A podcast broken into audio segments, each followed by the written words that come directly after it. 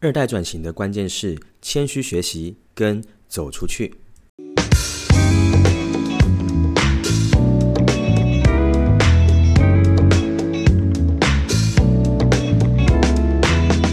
Hello，欢迎回到创业喜巴拉，让你的创业不再赌身家。大家好，我是石刚。那这个系列啊是创业新思维哦，就是啊我们常在说，有好的思维才可以让你创业的道路更加的顺遂。那我今天想跟大家聊聊关于二代转型的一些议题跟事情哦。主要原因是因为我们身边有非常多的二代的学员跟朋友，常遇到几个问题，呃，很有心，很有动力，想要转型，可是却不得其门而入，也不太确定现在这么做到底是不是对的，有着一代的包袱，生怕做错了决策，如果掉下来以后，呃，该怎么办？好，这些都是很多创业的二代新生。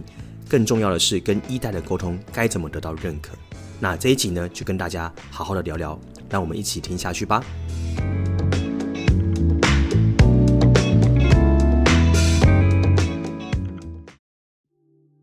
谈到二代呢，其实不外乎围绕着两个面向在转。我觉得第一个面向呢是内在层面的面向，而第二个层面是外在表现的面向。那为什么我今天会想谈二代呢？讲这之前呢，先聊聊自己。其实过往啊，我自己其实也是一个二代背景哦。我们家呢是在做红包袋、公文封呃公文封袋的这种制造业。好，那其实我自己呢身边也非常多呃这样二代的朋友，或者我们自己的二代的学员，甚至就是我爸爸那一辈，他们有很多的合作厂商的儿子、女儿也是二代。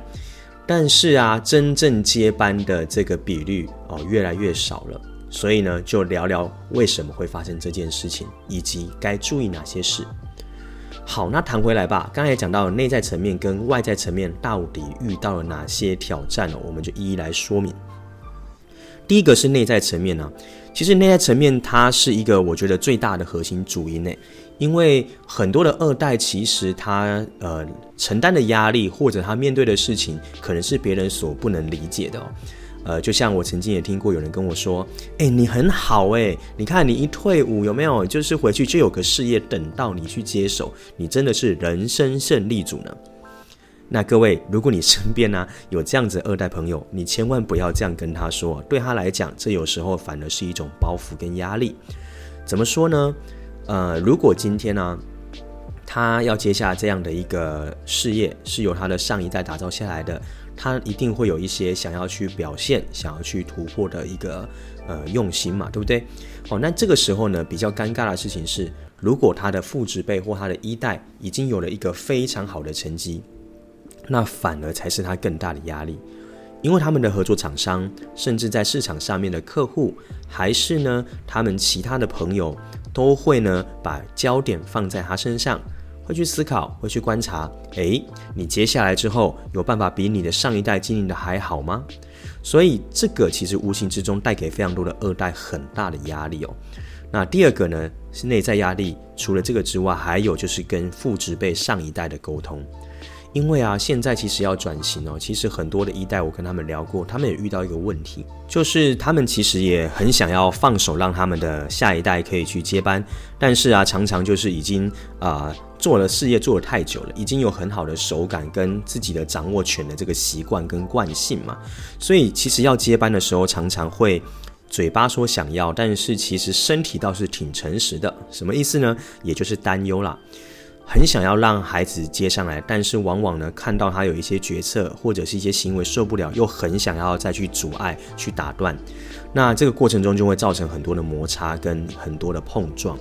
那非常多的二代呢，也有一些好的想法，他也很想提出来，但是呢，他发现一代常常会这样的去阻挠的时候，常常又会很挫折，就会觉得我是不是能力不被认可？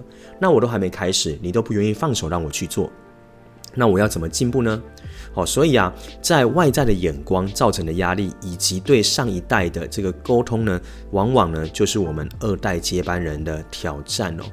那针对这件事情该怎么去解呢？其实我辅导的这些企业里面，我慢慢的发现有一些做法，它可以让这个中间的鸿沟降到最低哦。抓抓一些心理的推测吧。其实啊，很多的一代为什么不肯放手或不敢放手给二代呢？很大的原因是因为他眼睛没有看见东西。什么意思？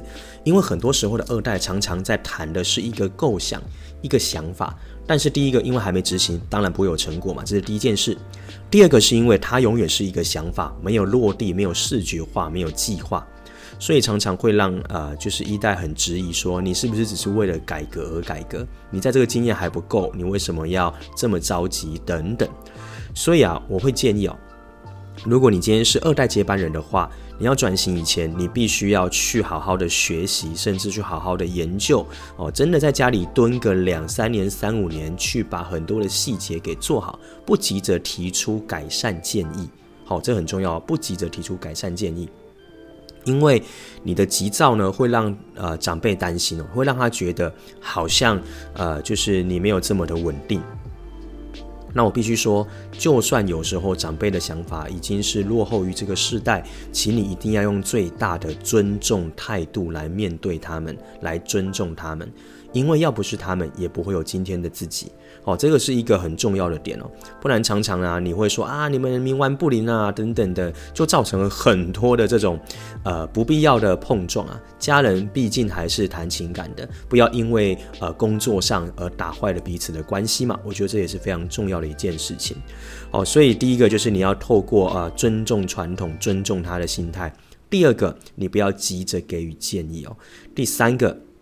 你开始呢，找到了一些观察，你可以记录下来之后，最后呢，做成一份完整的简报或计划书，甚至是以你的分析跟你的看法，然后非常非常用心的跟他们提出报告。哦，那这个其实我们也用了这个方式解决了还蛮多的沟通对话的。因为呢，啊、上一辈他会看见有明确的这个内容，而且知道你的决心。因为你在前面不急着，你不急着表现，你反而是先学习，你愿意蹲下来，卷起袖子去执行，这都会让呃，就是上一代看在眼里，也会对你的稳定性、成熟度更有信心。最后呢，你再提出这样子的一个报告，或者是这样的一个想法跟计划的时候，诶，他们就相对比较容易的来认同你了。OK，这是跟一代的这个沟通的部分。那第二个刚才讲到就是内在是因为外在的这种压力，对不对？我觉得如果你是二代接班人啊，我会鼓励你哦，这是一个心智的锻炼啊。怎么说呢？因为我觉得很多时候，当你专注在别人怎么看你的时候呢，你就没有办法专注在你自己身上了。所以我会鼓励所有的二代接班人，请把焦点放在你个人的成长跟公司目标成长上面。其他人的眼光跟闲言闲语呢，你必须呢刻意练习的去忽略它。好，这是一个非常重要的事情哦。好，所以这个给你参考的部分，这是心理层面。那第二个是外在层面呢，我们该怎么做到转型哦？我刚才有讲嘛，谦虚学习跟走出去极度重要。因为为什么转型呢？现在有很多的传统制造业，它之所以转型不了，是因为一代的行业专业深度已经太深根底固了，反而造成了限制，反而造成了组织的僵化。该怎么解？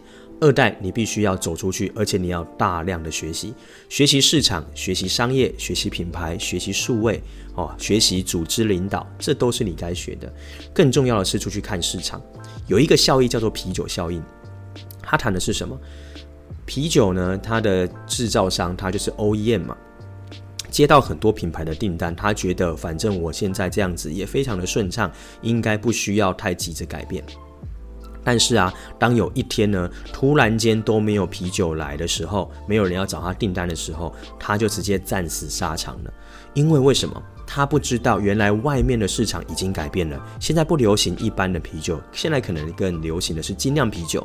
而你没有透过市场的反馈来进行自己的转型，这才是最可怕的事情。这叫做井底之蛙，这叫做温水煮青蛙。很多的转型说之所以没有办法延续，就是因为没有去了解市场本身的状态，所以必须要走出去观察市场。怎么观察？看看呢，你现在的技术跟资源有哪一些盘点好。第二个，看看市场上有哪一些流行，有哪一些消费者，他都是有很多的新的一些创意。你也可以把它结合回到你刚才盘点上面，做出一个 SWOT 分析。这个商业模式呢，就已经不再是 B to B 或者是一般的 B to C，而是呢，你学会从市场 C 端回到企业端，这叫做 C to B 的逆商的商业模式。所以啊，这个提供给所有二代的伙伴的一些朋友去做参考。不要再躲在自己的象牙塔里面，你必须走出去市场，跟世界接轨，那你才能在转型上产生更大的可能性哦。来总结一下吧。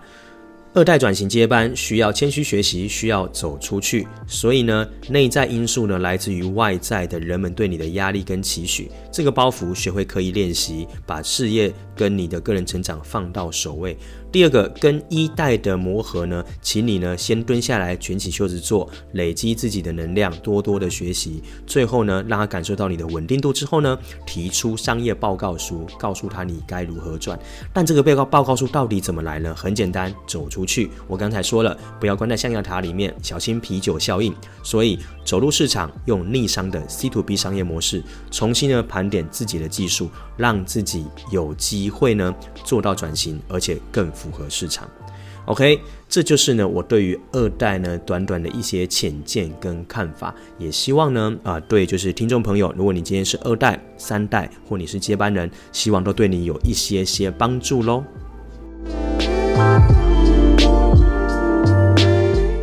OK，这一集就到这边差不多做一个结束了，那有收获吗，各位？呃，希望这一个创业新思维可以不断的让创业者跟二代接班都有好的帮助。那以上我们节目是由点石教练培训赞助播出，也希望你可以把这一集呢分享给你一些二代跟创业的朋友，成为彼此的贵人。也可以在各大串流平台呢可以下载我们，订阅我们，也可以留言让我们知道你的心得跟想法。那我们创业喜巴拉呢，我们就下一次见喽！创业喜巴拉，让你的创业不再赌身家，拜拜。